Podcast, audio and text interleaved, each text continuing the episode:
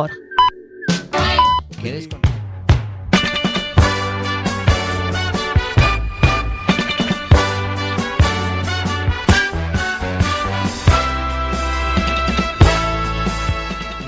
Martes 16 de abril, estáis escuchando Quack FM en la 103.4. Llega el martes de series, martes de spoiler.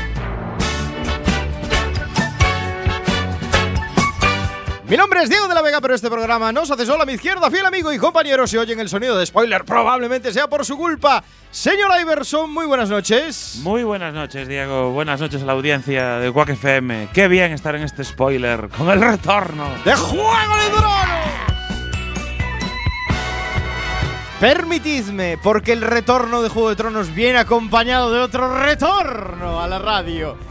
La broza vuelve a estar presente en spoiler Sí. de mano de Antonio Fran. Muy buenas noches. Buenas noches. ¿Cuánto tiempo sin pasar por aquí? Pero es que es volver Juego de Tronos y tiene que venir el que habla de broza. La voz en femenino de este programa, la amante de las series de doble nacionalidad, ella es Isa Lema. Muy buenas noches. Muy buenas noches, ¿qué tal? Hoy voy a hablar de muchísimas nacionalidades. Voy a hablar de Japón, de Tokio, de Berlín. Hoy estás un en la gloria. montón de nacionalidades. Hoy estás en la gloria. Son ciudades, ¿eh? Al otro lado del cristal, crucen los dedos para que todo salga bien. Nuestro magistral técnico de sonido, Alex Cortiñas. Muy buenas noches. ¡Dios! ¡Qué épico!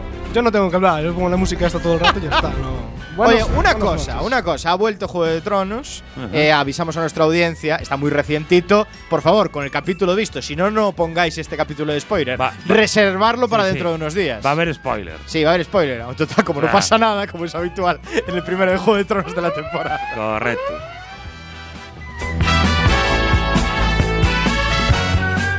Una hora de radio por delante en este episodio 6 por 014. Hoy, Juego de Tronos, pero también una gran serie española que prometimos traer y traemos hoy en spoiler, La Casa de Papel.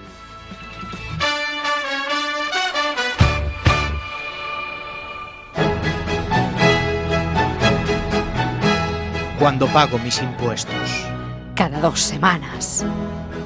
cuando veo ondear mi bandera, Cada dos semanas. Cuando ayudo a un anciano a cruzar la calle. Cada dos semanas. Cuando a un niño le doy unos chuches. Cada dos semanas. Cuando uso mi tarjeta Black. Cada dos semanas. Cuando copio mi trabajo fin de máster. Cada dos semanas. Spoiler los martes a las 9. Cada dos semanas. ¡Viva el rey! Y el vino.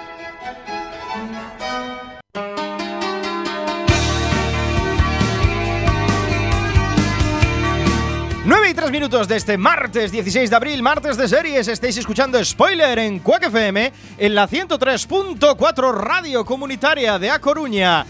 Bienvenidos un martes más y qué orgullo este martes, porque vuelve Juego de Tronos. Dame la música, Alex, dame la música, porque necesito esa música de Juego de Tronos sonando muy fuerte.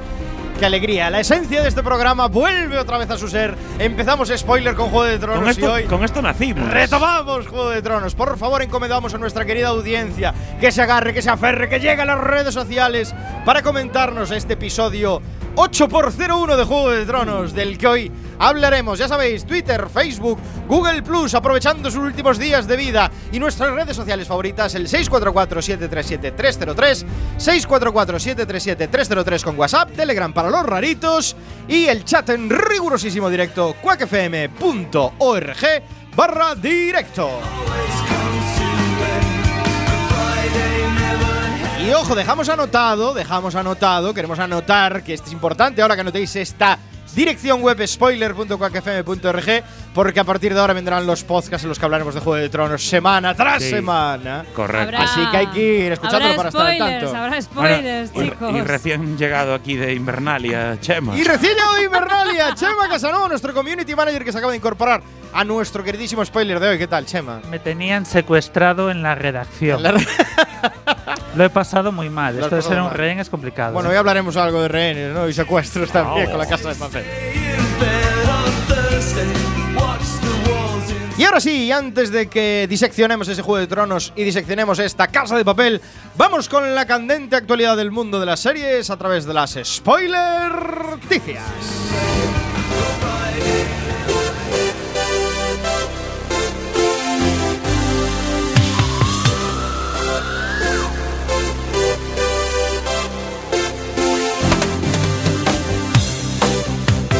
Ready Player One. Ready Player One. Tenemos una noticia sobre Cuéntame cómo pasó. Así es, Diego. Unos días que ya dimos en spoiler. Ya se dio, cierto. yo creo que ya se dio. ¿eh? Ya se dio en spoiler, pero Es que tenemos ¿sabes qué más pasa? novedades. Es tenemos que- más novedades. Es que no hay muchas noticias con el estreno de Juego de Tronos. Claro. Está parado. Es, es cierto. No, tenemos más novedades porque la última vez dijimos que se iba a estrenar, pero ahora ya tenemos el desarrollo de la noticia, sabemos lo que vamos a poder ver. De cuéntame cómo pasó, en dónde, En Amazon Prime. la potencialmente oh. mejor plataforma para 2019. Ya va casi la mitad del año, ¿eh?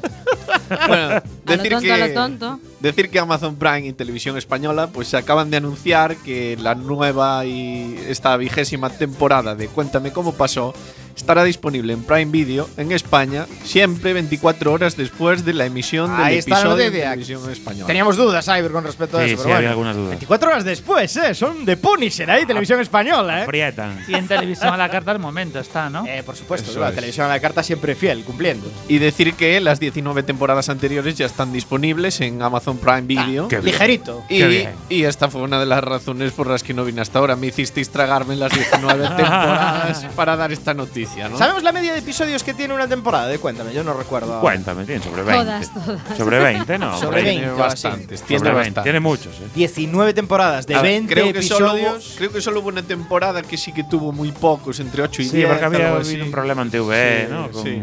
Creo que sí. Sí, que yo creo que cuando habían cancelado también el Ministerio del Tiempo. Apuestan que no- fuerte, no es una serie para empezar de La verdad que si fácil. te pones ahora a ver, cuéntame, lo tienes que pensar como algo a meses Ah, vista. a sí, meses ¿eh? vista. Porque de otra manera no tienes vida. Efectivamente. Y aún así. Tienes que parar todo tu recorrido audiovisual, cancelarlo todo bueno, por ver y- Cuéntame. Y pedir vacaciones. Y pe- Buenas vacaciones para ver Cuéntame. Claro, claro. Bueno, pero una apuesta firme, ¿eh? 19 temporadazas ahí puestas, del tirón. Sí, bueno, y como sabéis, esta nueva temporada pues ya no está el actor Ricardo Gómez, nuestro Ah. Carlitos. Y, y también se ha incorporado una nueva actriz que es Carmen Clement, que sustituye a Paula Gallego, a nuestra María. Hace de María Grande. Claro, hace de- El otro día hablamos de eso, pero no habíamos dado el nombre, ya tenemos el nombre. hoy. Tenía que dar el estirón María y entonces cambiaron. Claro, porque en de Cuéntame ya estamos en los 90, en esta Sí, última sí, temporada. ya estamos en los 90. La cosa acelerando, está a punto de convertirse en el telediario. Han aparecido nuevos personajes como Salva, el profesor de biología de Correcto. María, y también Laia, que es eh, la que está viviendo ahora con Inés Alcántara y con. Correcto. No me sale ahora el nombre del novio, pero vamos. Sí, no me sabe con el nombre. novio de Inés. Y el hijo. Y el hijo. Así que, así- eh, de momento, eh, entrando en los 90, eh, Antonio Alcántara haciéndose pajaritos en la cabeza con la Expo de Sevilla. Con la Expo de Sevilla, hombre. Es. Antonio, a ver, es una persona que siempre ve Sí. los negocios. Ostras, Sí, la sí. Expo de Sevilla, Claro, tío, está- qué fuerte. está- él claro. ya vio que el negocio está en la Ya Expo. estamos en el 90. Y Merche invirtiendo en mucho ladrillo. Sí. Merche invirtiendo en ladrillo. Fomentando la burbuja inmobiliaria. Eso es. Claro, es que como es de Madrid, no va a las Olimpiadas de Barcelona, ¿no? Claro, no, no. Le queda más cerca con el AVE, Sevilla. invirtiendo para. Igual que Eh, el su día. primer AVE, se habla de esto, del primer AVE en España. Ah, claro, por y supuesto. de Curro, ¿os acordáis de Curro? Claro, Qué pues- cosa horrorosa. Es que yo creo que realmente Antonio va a ser el fabricante de Eh, curro. un momento, Sí, Curro era ser. bastante la ley, ¿eh? A mí como mascota me parecía. Bueno, molaba más Era horrible, por Hombre, favor. Curro estaba. Hombre, lo vas a comparar con Kobe, que era deforme. No, Kobe no, deforme. pero Pellegrini molaba más. Pellegrini, yo no me acuerdo de Pellegrini. Joder, el del Chacobeo 93. Hombre, Ah, pero es Jacobeo, 93. Jacobeo 93. ¡Oh, qué espectáculo! No me puedo creer que no te acuerdes del Pellegrini Sí, sí. Pellegrini. Hombre, claro. De aquella Lo todos estaba teníamos. confundiendo ahora con Seguriño. Es que estaba mezclando. Otro grande, seguriño. Bueno, otro grande. Otro grande también, lo estaba mezclando ahí en mi cabeza. Bueno, buenas noticias. Amazon Prime siempre nos da buenas noticias. Y hoy queríamos expandir un poco esa noticia que dijimos el otro día, porque ya sabíamos los datos concretos. Así que 24 horas después, capítulo de Cuéntame ¿Y cómo nos gusta que sea Antonio el que traiga la brocita? Qué bien, Qué Antonio. bien, qué bonito. ¿Cómo Qué que bonito. broza? ¿Cómo que broza esto? No. Porque esta noticia era de, de- de Ah. paja, no, no aportó ningún dato nuevo, eso es lo bonito. Hoy solo hay un tema, creo. Decía Chema Casanova, hoy solo hay un tema, y es cierto, solo hay un tema.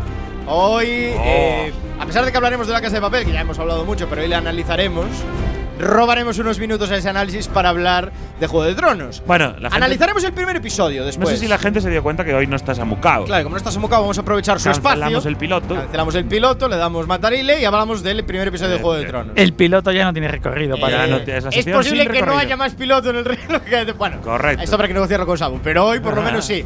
Y lo que sí, eh, ah, después, antes, después analizaremos el episodio, pero ahora vamos a hablar de noticias con respecto a este estreno de Juego de Tronos, Chema Casanova. Sí, el estreno de la octava temporada de Juego de Tronos rompe todos los autímetros. No esperábamos otra cosa. Correcto. Ha llegado a más de 17 millones de espectadores. Estamos hablando de una televisión de pago, porque esto hay que pagarla. Y el día del estreno. Sí, el día del estreno. Eh, Así van los servidores. 17,4 millones en todas las plataformas disponibles, en HBO, en la visión televisiva, que esto se emite en muchos canales por cable, en HBO Go, en HBO Now, en todas las plataformas, según nos han informado, ¿no? Y bueno, hasta este estreno, pues la serie tenía un récord que estaba en 16,9 millones de espe- espectadores, que fue el último episodio de la séptima temporada y acaba de bater el récord, digamos. Esto es una locura de gente viendo en el primer día tanto Es que es una absoluta. Esperable, ¿no?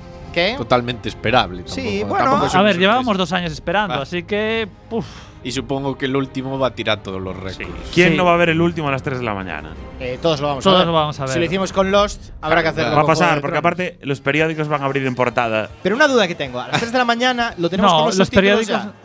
Sí. Sí, sí. Creo que sí. Eh, ¿Alguien vio el de las este a las 3 de la mañana? De hecho, en HBO Eh, creo que ya en lo HBO tienen. está en castellano. En HBO, en la plataforma ya está. ya está, ya lo traducido y tal. Bueno, no lo espero que, tienes na- ese Movistar. espero que nadie lo esté viendo en castellano. Vamos pero a estáis ver. viendo en versión Ah, original. versión original, claro. Pero si tenemos los subtítulos ya. Llevamos dos años esperando por eso. Por lo menos que lo tengan todo preparadito ya de. Claro, que no hagan la de los. Claro, eh, eso, Traduciendo eso. al vuelo, ¿no? Que fue- Bueno, pero tampoco os fiéis mucho del tema de HBO Now para verlo bajo demanda, porque todos sabemos ya que ayer estuvo caída el día del estreno durante Puede ser. nuestra mañana. aquí. Problemitas. HBO Not Now. En, H- en HBO Now es, fue Maybe. HBO de, de maybe. Así que bueno, aún así, fijaros, si llega a funcionar bien, habría tenido probablemente más audiencia, ¿no? Entonces, bueno, Sí, no, seguramente. ¿no? No esperaban tanta locura. de Hombre, a ver, gente. ¿qué son? Mongers. Me refiero, que no esperaban, es Juego de Tronos.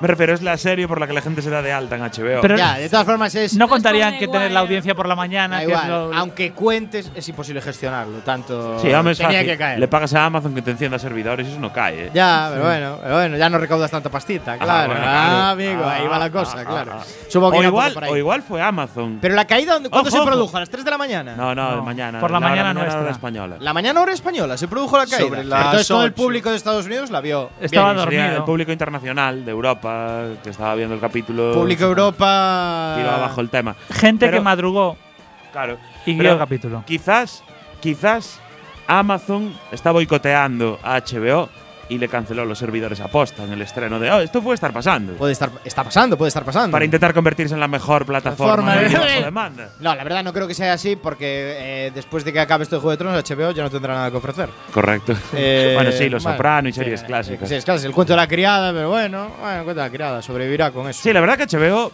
ha apostado demasiado por Juego de Tronos No. y, y se despistó mogollón. Ahora mismo tampoco tiene así Bueno, pero va a sacar un par de spin-offs. ¿no? Tiene Entonces- Westworld. Sí, tiene un par de spin-offs. Ah, bueno, Westworld, tiene Westworld, que hacía Tiene la meses que no criada. hablábamos de Westworld. menos, menos mal que volvió Antonio. Es que al ver a Antonio ya dije, Westwood, no hemos hablado de.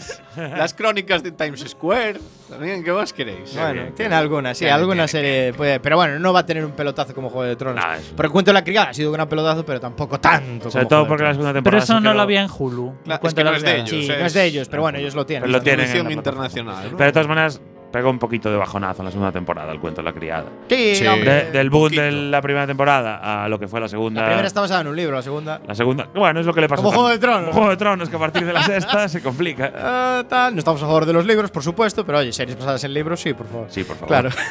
Bueno, así un poco para cerrar la noticia, para hablar de récords, ya lo hemos batido al principio de temporada, así que habrá que prepararse para ver qué pasa el 19 de mayo que está ahí, que es el último episodio. No estamos preparados para todo lo que viene, porque viene Avengers. Viene Juego de Tronos y viene el cierre de la saga de Star Wars. Este año son todos estrenos Se de viene infarto, todo encima. de batir absolutamente récords todos. Acaba de salir el, el, el tráiler de Star Wars Sí, también salió hace, hace poco, dos o tres sí. días, desde Sí, la- sí. del último episodio. Eso no es una serie. Este no, es una serie, no, pero es una bueno, es serie, un pero hablamos de fenómeno. batir récords. Se batir puede récords. considerar que ya son nueve películas. Sí, exacto. Entra Sí, en con- miniserie. ya. Una Hay, miniserie. hay series de la BBC con menos episodios. y más metraje.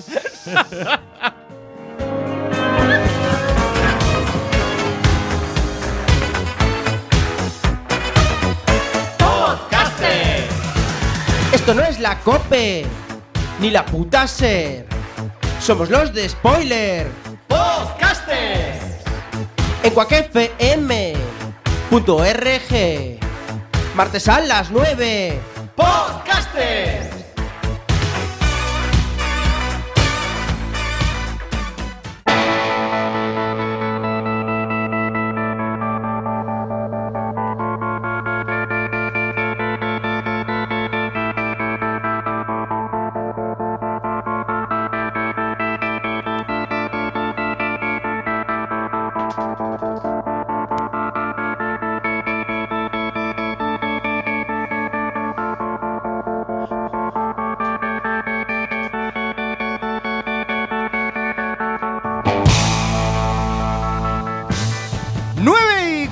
De este martes 16 de abril, martes de series en Quack FM. Estáis escuchando Spoiler, analizando la candente actualidad del mundo de las series a través de las spoilerticias. Y vamos de un super estreno como es Juego de Tronos a otra serie que puede ser el bombazo de la nueva temporada. Y Salema, Pues la verdad es que sí, rajabais ahora Star Wars, pues os voy a traer una noticia de Star Wars. ¡Hala! No, no, no lo hicimos aposta. Estaba todo Todo ligado, todo pa- para ligadito. ligar las secciones. ¿Por qué? ¿Por qué? Bueno, básicamente porque esto es noticia de este, de este domingo, lunes, eh, aquí en Coruña. eh, pero lo que pasa es que, claro, con Star Wars ha pasado absolutamente. Perdón, con Pero de el Star todo- Wars, si a- de series solo hacen cosas de dibujos animados, así que no, no, no encaja en esta sección. Bueno, todo el tema de. ¿Cómo se dice? De Juego de Tronos está, bueno, pues eh, dejando completamente apartado otras noticias. correcto, es que no nos interesa nada de lo que se hable, es que no sea Juego de Sí, la verdad es que estamos perdiendo para, el tiempo. para fans, para fans como por ejemplo eh, Aiber, que es un super fan de Star Wars. Bueno, vamos a ver, os puedo contar, os puedo adelantar que mm, Pedro Pascal va a protagonizar la nueva ficción de Star Wars, Ese la también- primera serie de acción real que se llama Mandalorian. Eh, Esas están todas también. ¿eh? Está últimamente estuvo. Pedro Pascal. eh, Ya estuvo lo como Diego petando. Luna en la anterior. Pues sí, bueno, pues nada, Star Wars ha añadido a su catálogo de productos una nueva serie de Mandalorian, como se estaba contando, la primera serie de acción real de toda la franquicia. Las primeras imágenes e incluso el logotipo fueron desvelados este domingo. La verdad es que no tuvieron mucha visión. Porque todo el mundo estaba buscando cosas en Twitter y, y refrescando el Twitter para saber qué pasaba con, con Juego de Tronos. Pero bueno, la serie de Mandalorian está protagonizada por el actor chileno Pedro Pascal, conocido, como bien sabéis, por sus apariciones en Game of Thrones y por supuesto en Narcos. Gente peña. El, el realizador es Joe Favreau, que también eh, bueno pues puso pues mira es el que puso la tinta en Iron Man en The Jungle Book es el guionista y el Sí, productor sí. ejecutivo de una historia completamente nueva o eso eh, nos quiere vender la factoría eh, de Star Wars que gira en torno a un misterioso guerrero Qué nuevo. Suena nuevo ya ves, Star Wars. ya ves. Inaugura, dice aquí George Lucas, que inaugura un momento en la galaxia que nada ha visto hasta ahora para traer nuevos mundos, especies y personajes.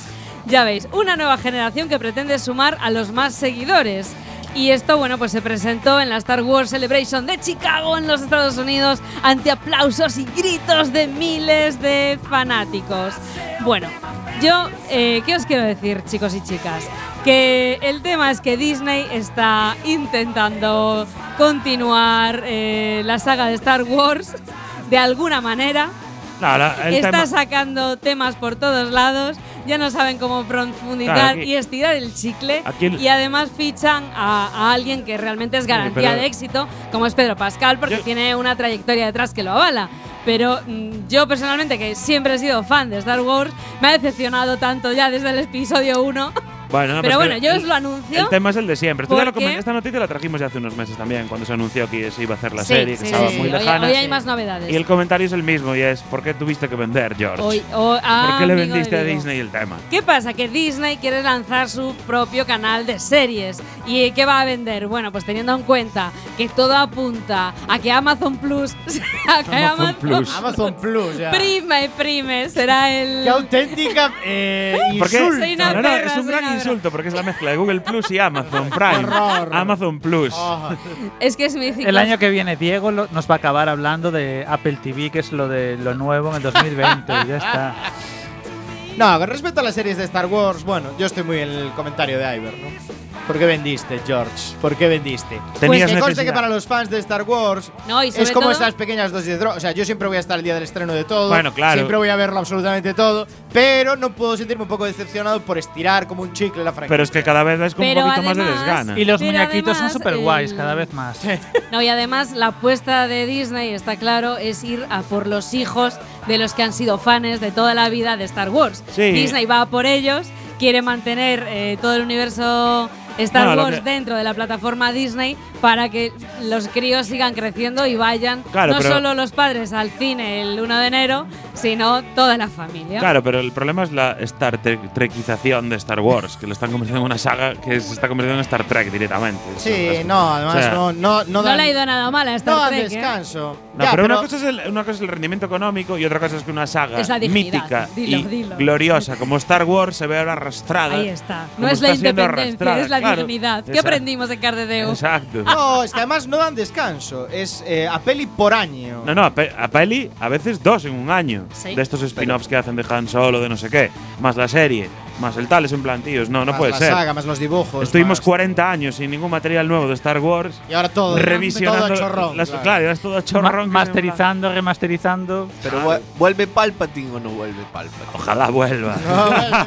si visteis el tráiler, bueno, la risa. En el nuevo sale. Jar Jar Binks, dicen. no, por favor. no, por favor, que no vuelva. Bueno, pues ahí lo dejamos. Star Wars, nueva serie, acción real de Star Wars. Veremos qué pasa con ella. Hablaremos seguramente aquí en Quack FM en spoiler de ella. Y ahora llegaría el piloto, pero como hoy no hay piloto, analizaremos el primer episodio de la octava temporada de Juego de Tronos.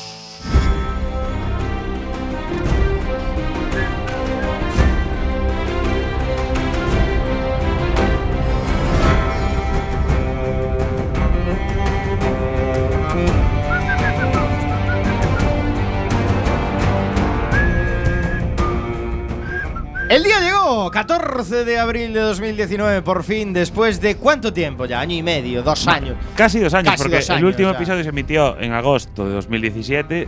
Casi. Ya llevamos. Casi el último episodio casi es la última vez que estuve yo. aquí. Puede ser. Pues hace muchísimo tiempo, bueno, y volvió Juego de Tronos, eh, se estrenó con este episodio 8x01, 50 minutitos de Juego de Tronos para los más junkies, que nos Bueno, sacó un poquito de un, ese... un dato importante en la intro, no sé si os fijasteis bien, que el ¿Qué- muro estaba qué? rotito. Sí, ah, qué rotito. Menudo cambio de intro. Es la primera vez que hacen interiores en la Sí, intro. sí, Sí, sí, con anteriores. interiores. La intro fue interesante. Avisamos a nuestra audiencia que vamos a hacer spoilers ahora mismo, ver spoilers sobre este 8x01. Tampoco hay mucho que contar. Pero claro, es que tampoco hay mucho que contar. Bueno, Esta es hombre, hay realidad. revelaciones, todos lo sabíamos, menos el pobre John que estaba viviendo en la inopia, recorriendo y John, volando. John ya no se llama John ahora. Ya no, No, se llama re- John. Y Bueno, ya, no, ya no es Snow. Ahora, ahora es un cowboy. Uno de los hechos más importantes. escenas encima de dragones. Uno de los hechos más importantes del episodio es que Bueno, por Alex, fin. no rayes con el Claro, a ver, alarma, eso es spoiler con- continuo. que, que la gente se entere de que esto va a ser Correcto. spoiler. bueno, John es. Targaryen oficialmente. Correcto. Y fue notificado. Ala, se fue notificado como Targaryen. Notificado por Burofax, Eh, además, te oficialmente. Por. Y ya lo sabes. Aegon Targaryen. Podían haberle Aegon, montado un cuervo y estaba todo tan Y tranquilo. eres el verdadero rey. Y es el verdadero rey.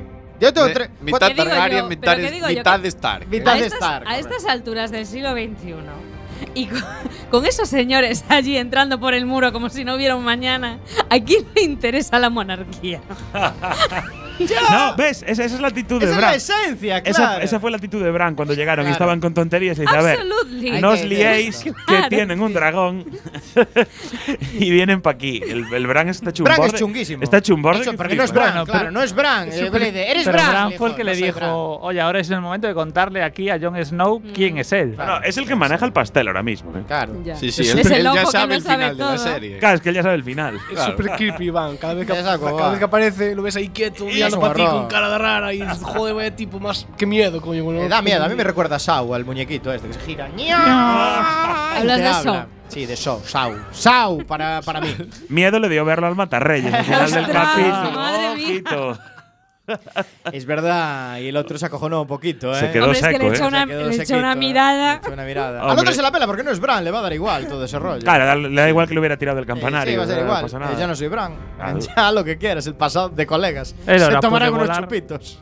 De hecho, igual hasta se lo agradece, porque el hecho de quedarse tullido fue lo que le llevó a, A convertirse. todo esto. Hombre, las pasó puñeteras. Sí, ¿eh? las pasó Hombre, se tenía, trata, ¿eh? tenía Odor. Tampoco A se trata. Que antes le llevaba. No, pero eh, si, no fuese viene- un viene el tullido, hermano y le dice, hombre, eres un hombre.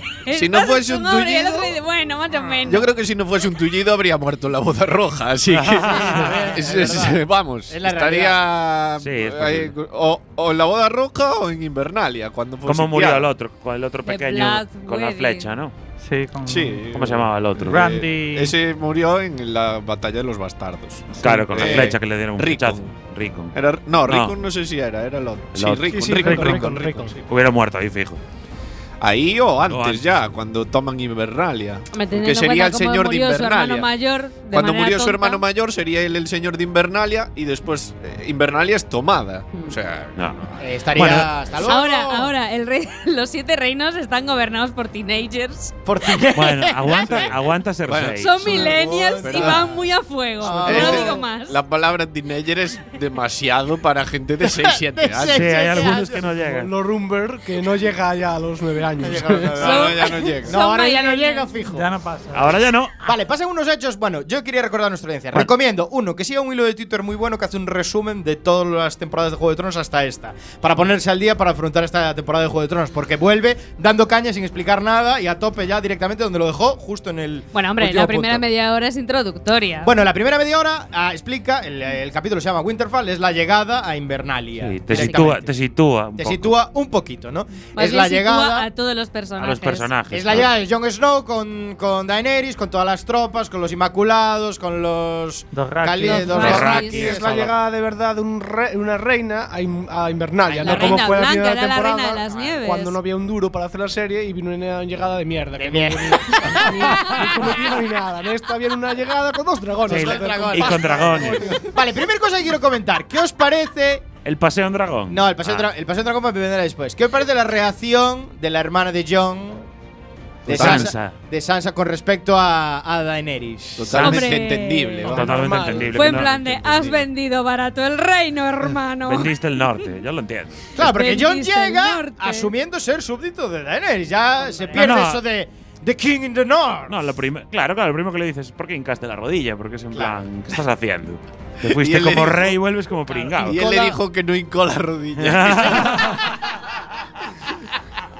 A ver, él había hincado la rodilla cuando vio lo del vídeo de dragón. Es- eso llegó después. Ahora él vio ahí, tenéis un montón de vídeos de dragón. Yo aquí me arrodillo, pero tú dame el vídeo de dragón que me hace falta para matar a unos, unos fantasmas o que sea, de dices norte, que no es amor lo de John, es un- También, es, un también. acuerdo comercial. También, también. Pero yo, yo creo que. le Claro, si Visto la época, no te extrañaría. Si Pero vamos a ver, no de es, dragón, no está reñido. Los negocios con el amor no está reñido. No, pero ¿qué dice Alex? Nadie habla cierto, de ¿eh? amor, además. Se ¿eh? le pusieron ojitos de, de vidriagón cuando lo vio, ¿eh? Pediría como- Luego se introduce un poco a Aria, que está así un poco perdidilla. Yo ya la veo así un poco. Es, la, es la más centrada de Sí, todo. Sí, es sí. la única que responde normal. Yo, yo creo que sigue con su lista, ¿eh? Sí, No ella- no, no, claro, está, le importa toda una mierda todo esto que está pasando. Yo creo que ya va a fuego. y el arma esta Ay, que pidió. Sí, sí, ¿qué está pidiendo? Hay un tuit que se ve el arma que pidió. ¿Qué ¿Qué es lo pide? que pide? Es rarísimo lo que pidió. ¿Qué ¿eh? pide? Es como una movida que se divide en dos, pero por los Mm. dos lados es eh, punzante. O sea, no sé para qué coño. Se va a hacer un. Unos scratches de estos. Yo, yo leí por ahí, ¿será un arma para matar eh, fantasmitas destes, caminantes blancos, o para matar dragones. Ah, pues igual es a la lo mejor de cargarse ya está dragón. pensando en, bueno, esta que viene aquí a ver qué hacemos con ella. Pero Aria tiene en su lista de Daenerys. No, no. No, no. No, pero Que sepamos. Bueno, pero hay un dragón muerto que, Pero- que hay pero- que matar. pero ella está con la familia, ella está con la familia y a lo mejor Bueno, pero Jon- momento Bueno, sí que hay un detalle que cuando se abraza con John, eso. le dice, bueno, tengo ojito con lo que. Efectivamente, porque ahí está muy. Todo de No, risas. No olvides que No eres de la olvides familia. que eres de la familia, Exacto. colega. Que parece los soprano eso. Luego se ve como una reunión entre los consejeros de la reina, entre los que está el enano te- Tyrion. Tyrion.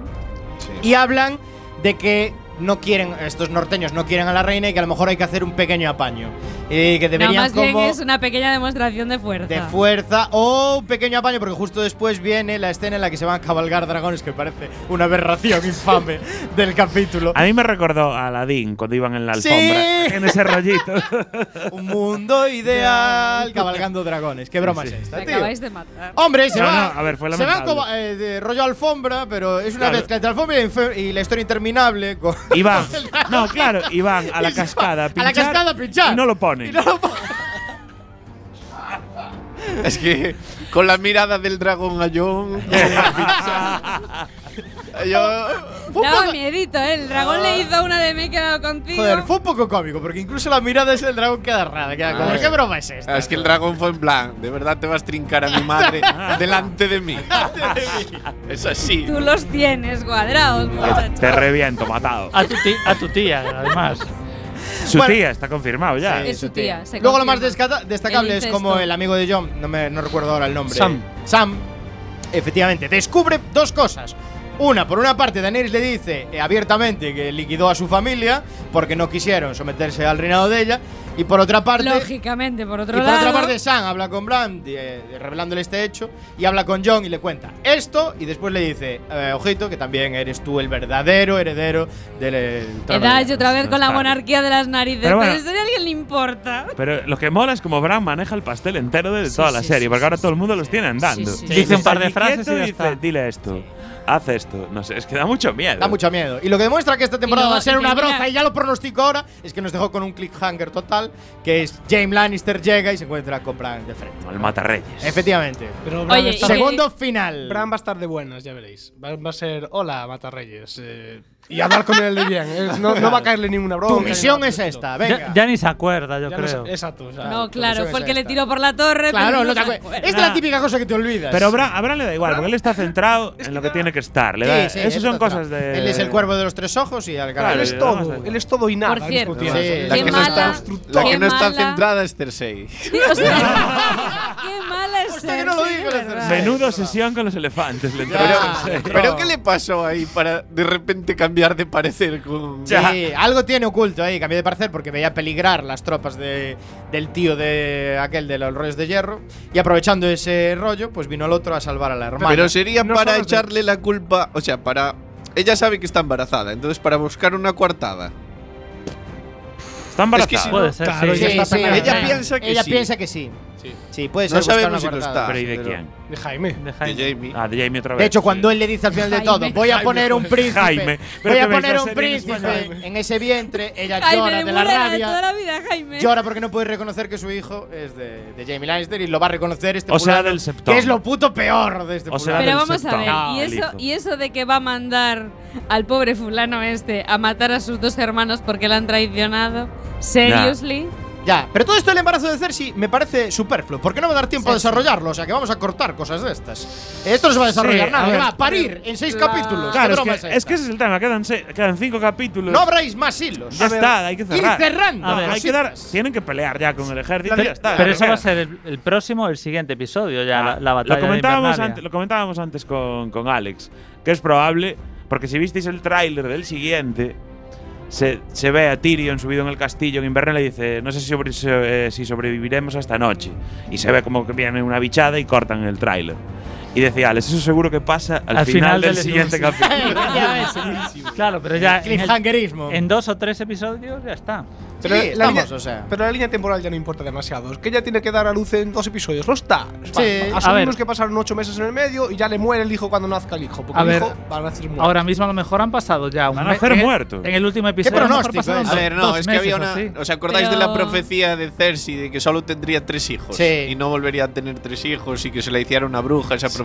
Puede ir y por por, ahí. ello, por eso Ah, ella vale. está preocupada por el tema. Menos mal que pero, tenemos a gente que ha leído los libros, oye. No, pero aparte No, eso salió. sí, aparte salió, salió, sí, salió sí. la no serie. tengo Salió- memoria histórica. Sí, De todas formas, mi pronóstico del mantecón es que tras Jon enterarse de todo esto, va a tener que cargarse a Daenerys. Es lo que hay. Que va, Sí, no. sí, sí. A su No, tía, ¿cómo ver, se va a cargar a su tía? Si es Juego de, es Juego de Tronos. Profecía. Es Juego de Tronos. Esto no puede acabar bien. Si acaba bien, ¿qué van a acabar? ¿Los dos reinando? No, No, se- puta seguro que uno de los dos. Yo creo que John acaba muriendo.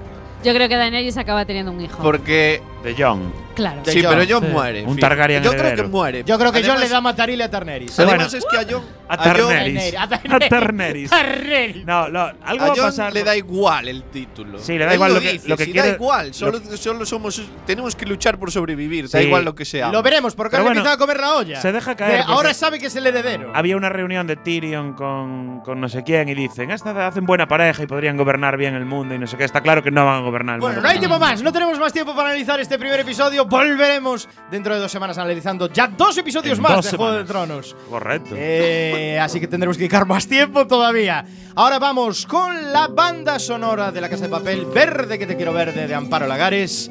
Un ratito muy breve y enseguida analizamos serie de la semana, La Casa de Papel. Verde, verde, viento y verde rama. Verde que te quiero verde,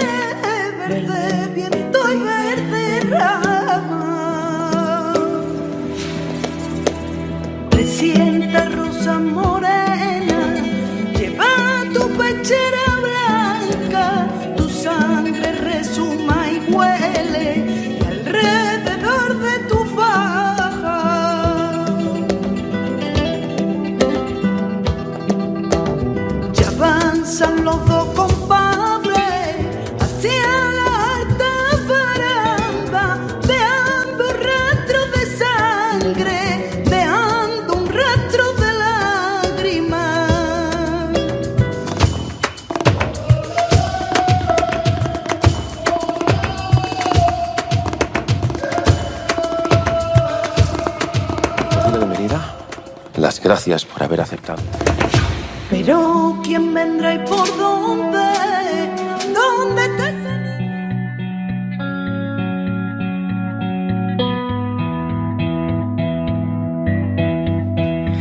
If I stay with you, if I'm choosing wrong, I don't La Casa de Papel es una serie de acción española creada por Alex Piña y producida por A3 Media en colaboración con Vancouver Media.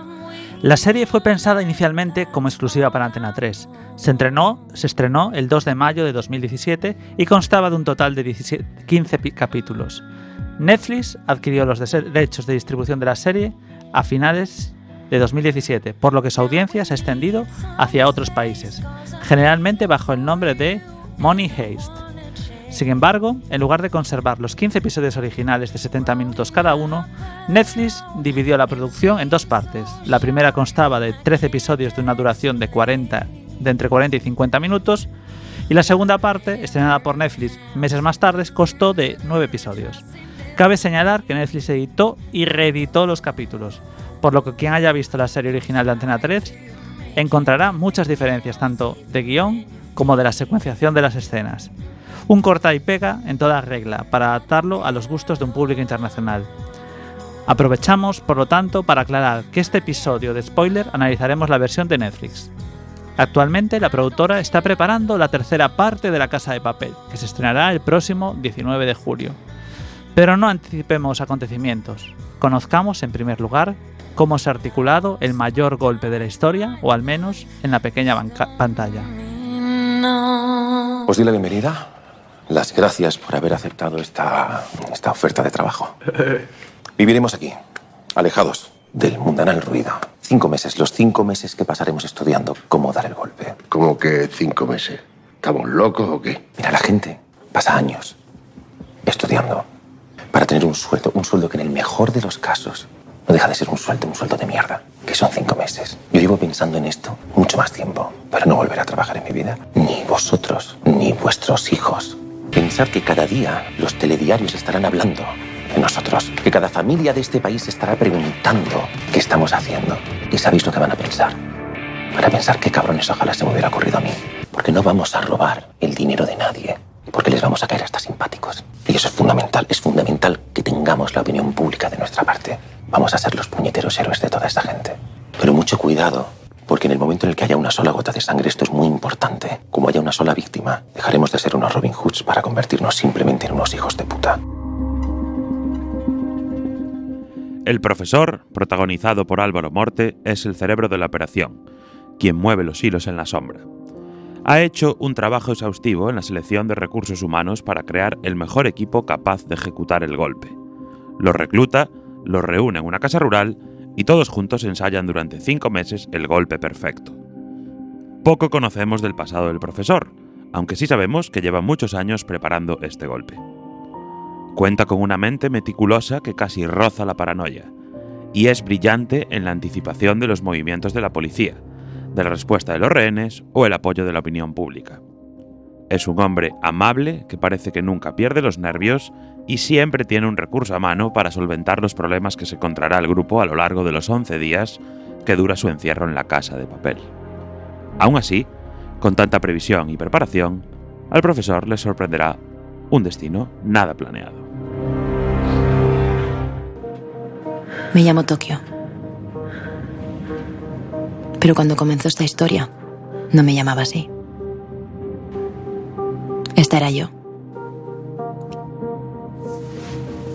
Y este, el amor de mi vida. La última vez que lo vi lo dejé en un charco de sangre con los ojos abiertos. Hicimos 15 atracos limpios. Pero mezclar amor y trabajo nunca funciona. Así que cuando el segurata disparó, tuve que cambiar de profesión. De ladrona asesina. Y así fue como empecé a huir. De alguna manera yo también estaba muerta. O casi muerta. Llevaba 11 días escondida y mi foto empapelaba las comisarías de toda España. Me caerían 30 años. Y la verdad, yo no soy de llegar a viejecita en la celda de un penal. Soy más bien de huir, en cuerpo y alma. Y si no puedo llevar mi cuerpo, al menos que escape mi alma.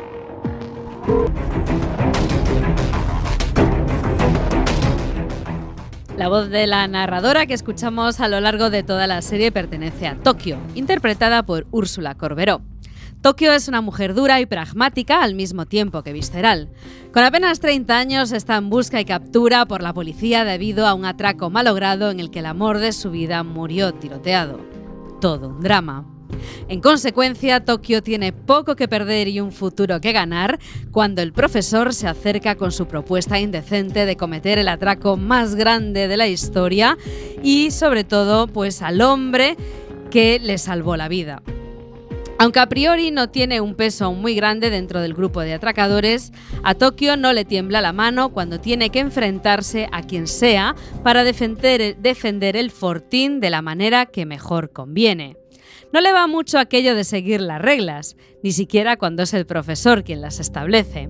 Tokio es un espíritu que va por libre y es el personaje que más nos sorprenderá de la serie, porque nunca sabes cómo va a reaccionar a las situaciones de estrés. Lo primero... Buenos días.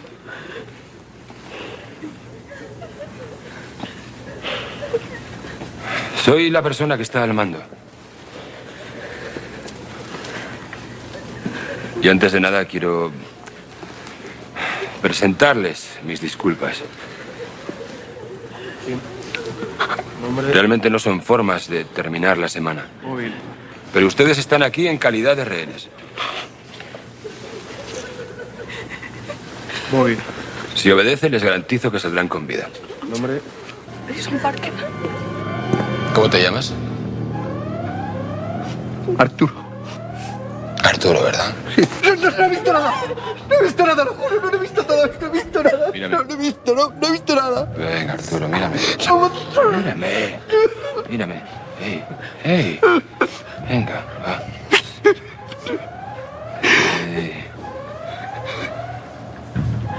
¿Te gusta el cine? ¿Te gusta? Soy, soy muy aficionado. Qué bien. ¿Y tú te has dado cuenta que en las películas de miedo siempre sale uno al principio, así, majete como tú, que tú dices, este huele a muerto? Y luego no falla. Siempre cae. Arturo, créeme, hueles a muerto.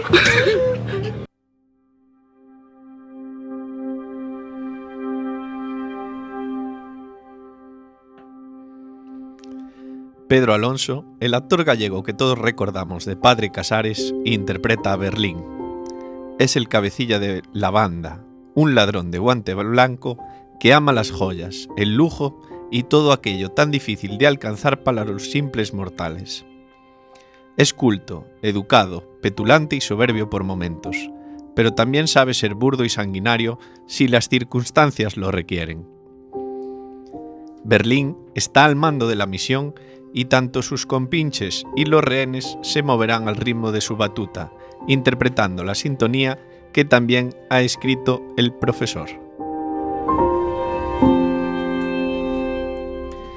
Berlín será el responsable de tranquilizar a las víctimas, conseguir su colaboración, persuadirles, llegado el momento, para que les apoyen en el trabajo que están realizando en la fábrica.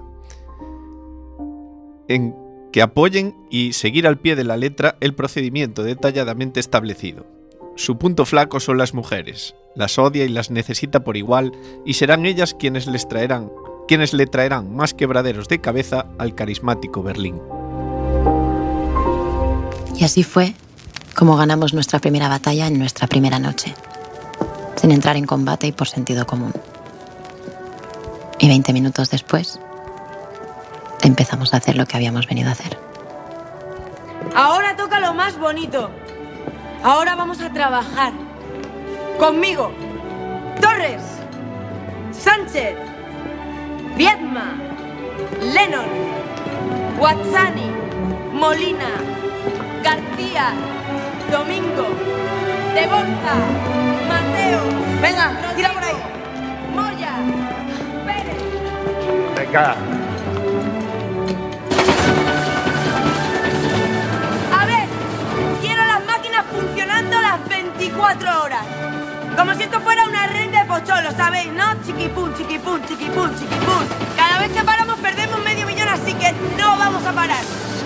Vamos a hacer las correcciones técnicas cada tres horas, tanto de tinta como de offset. Así que ya sabéis, alegría, fiesta e ilusión. El trabajo mejor pagado de la historia. El atraco a la fábrica de moneda y timbre no es un golpe cualquiera. No se trata de entrar, coger el dinero y salir corriendo. No se trata de fabricar dinero. Se trata de fabricar dinero. Imprimir 2.400 millones de euros en billetes tan perfectos como impresibles de rastrear. Y para ello necesitarán a Nairobi, la jefa de calidad de la banda. Uno de los personajes con más peso de la serie, interpretada por Alba Flores. Sí, la nieta de la gran Lola Flores. Nairobi es falsificadora de billetes desde los 13 años. Es madre soltera, abandonada por su novio en la adolescencia y es la que tiene más razones para, emotivas para implicarse en el atraco. A Nairobi le quitaron la custodia de su hijo cuando estuvo en la cárcel y ve en este golpe la única posibilidad de recuperar a su pequeño y poder huir con él a un lugar tranquilo. Es una de la mujer perfeccionista y con los pies en el suelo, que se esfuerza por ganarse la empatía de los rehenes. Es tan buena con ellos que incluso cuando pone a los rehenes a trabajar en la fábrica, estos le agradecen su amabilidad y reconocimiento por el esfuerzo. Pero no nos engañemos, cuando tiene que sacar las garras, las sacará, porque será mucho lo que está en juego cuando el castillo de naipes se empieza a desmoronar. Aquí se tiene que dormir muy bien, papá. Aquí se tiene que dormir de lujo. Follar. Aquí. Pum. Pum. Pum. Venga, déjate de hacer el tonto y a trabajar, venga, coño. Esto huele de puta madre. Huele mejor que el cordero asado, papá. Que el cordero asado. Tómate aquí, cojones. Venga, coño. Has tirado tú una cama como esta. En el talego no la tenía nada. ¿Que has visto dónde estamos, papá? Que somos muy grandes. Que somos muy Vale, vale, grandes. Chaval, no te equivoques. Somos pequeños. ¿Tú sabes hacer algo? ¿Has trabajado alguna vez? ¿Eh? ¿Has presentado el currículum en algún sitio? Venga, coño. El currículum. ¿El currículum para qué? Para sacarte a ti de Alcalameco.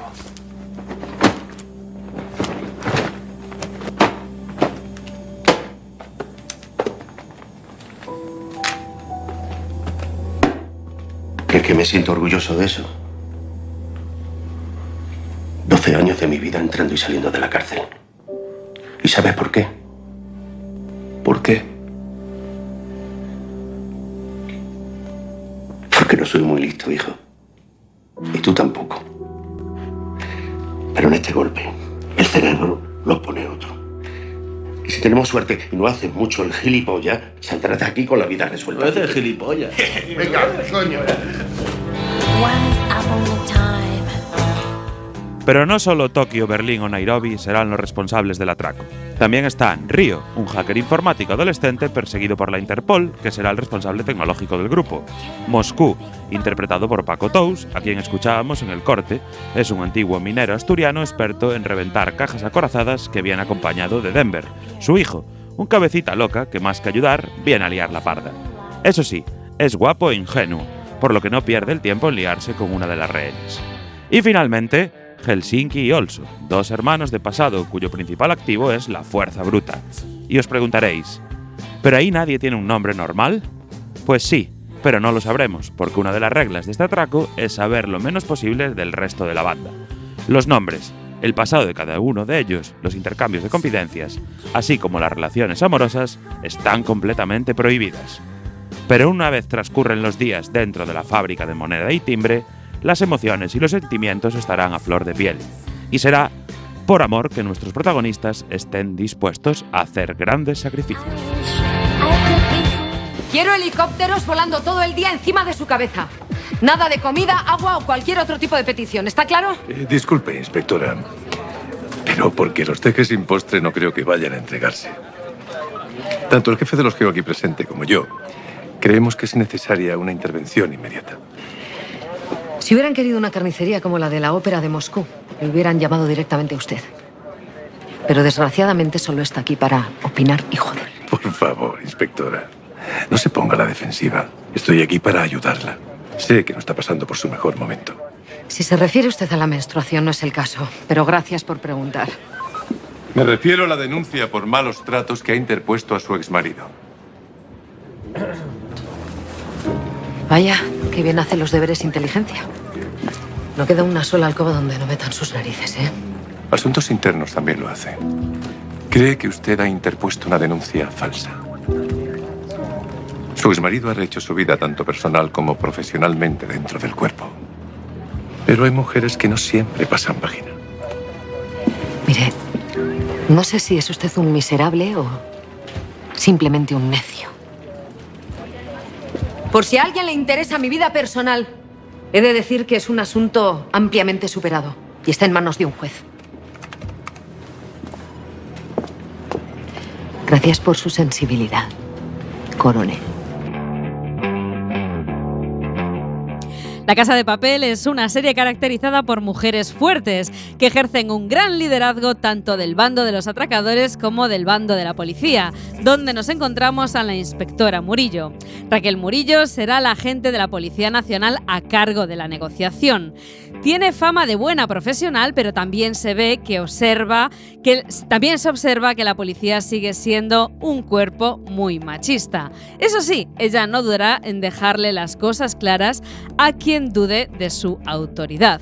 La inspectora Murillo será quien mantenga la relación más estrecha con el profesor, quien tratará de jugar con ella al gato y al ratón, un juego del que ambos saldrán quemados. No vas a decir nada. Te digo que estoy embarazada y te quedas tan tranquilo. ¿Qué quieres que haga, Mónica? Llamo a mi mujer, le digo que recoja a los niños y nos vamos todos juntos a celebrarlo, por el amor de Dios. Eras tú ayer el que decías que estabais mal, que no lo aguantas, que, que tenéis problemas. Problemas como cualquier pareja, Mónica. Problemas como cualquier matrimonio que tiene tres hijos, no que me fuera a separar. Mónica, he tenido tres hijos. Los tres por fecundación in vitro. Llevo más de 20 años manteniendo relaciones estériles con mi mujer y ahora vienes tú a contarme de ser Shiva, la diosa de la fertilidad.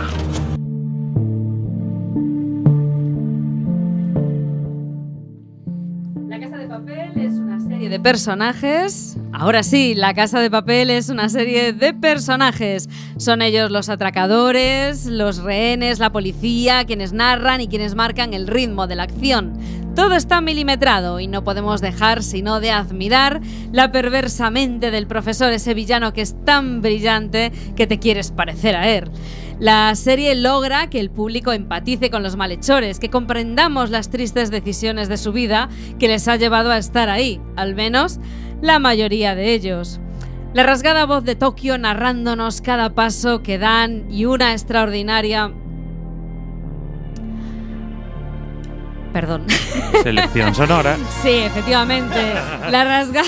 Estaba yo esperando a que Alex. Estamos esperando la música. Bella Chao.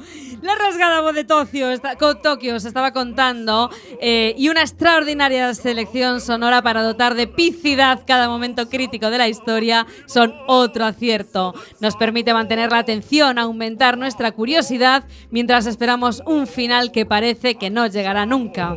Netflix ha reconstruido la serie para que no pierda nunca la atención y el interés del público, convirtiéndose, no en vano, en la serie de habla no inglesa más vista en la historia de Netflix y una de las más premiadas internacionalmente. La tercera parte de La Casa de Papel se ha anunciado, pero la pregunta es, ¿serán capaces los productores de mejorar el producto? Es toda una incógnita. Eso sí, os animamos a que os unáis a los miles de fans que han tomado las máscaras de Salvador Dalí y el Bella Chao que escucháis como un símbolo de la resistencia.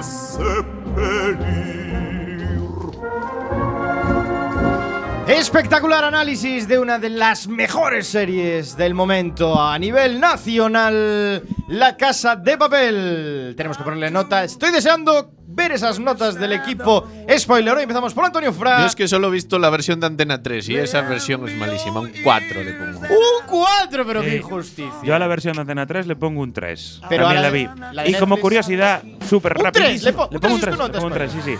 Como una curiosidad súper rapidísima, el Bella Ciao se convirtió en éxito de eh, líder en Francia y en Alemania. O sea, imaginad dónde llegó el nivel de la serie. Mi nota eh, va a ser un 8,5. La versión de Netflix, por supuesto. Ah, yo vi la versión de Antena 3. Desde el minuto Lo uno. recalco. 8,5. Chema Casanova. Yo vi la de Netflix, es un 9. Un 9 de Chema Casanova. Coincido con Chema, es un absoluto y rotundo 9. Isa, un 9. Yo vi la de Netflix y no, si no fuera por la, la inspectora Murillo, igual le ponía algo cerca de un 9, no un 9. Pero si no, le pongo un 7, porque no soporto ese personaje. Un 7. Murillo. ¡Qué dura! Nota spoiler 6,70. Una serie que ha ganado un premio Emmy internacional, hay que recordar, Serie ¿eh? en muy año premiada. 2018. Nota IMDb 8,6 sobre 10 en más de Sí, 120 pero votos. es más que el marginal, pero lo están haciendo sobre la serie de Netflix y sobre la de Antena 3. Nos vemos la semana que viene rápidamente. Chao, Alex chao, Bella, chao, chicos. Bella, chao. Semana que viene. Semana que viene tendréis disponible Night Flyers en spoiler y seguramente analizaremos, por supuesto, el capítulo de Juego de Tronos. Besitos Dos a todos. capítulos, dos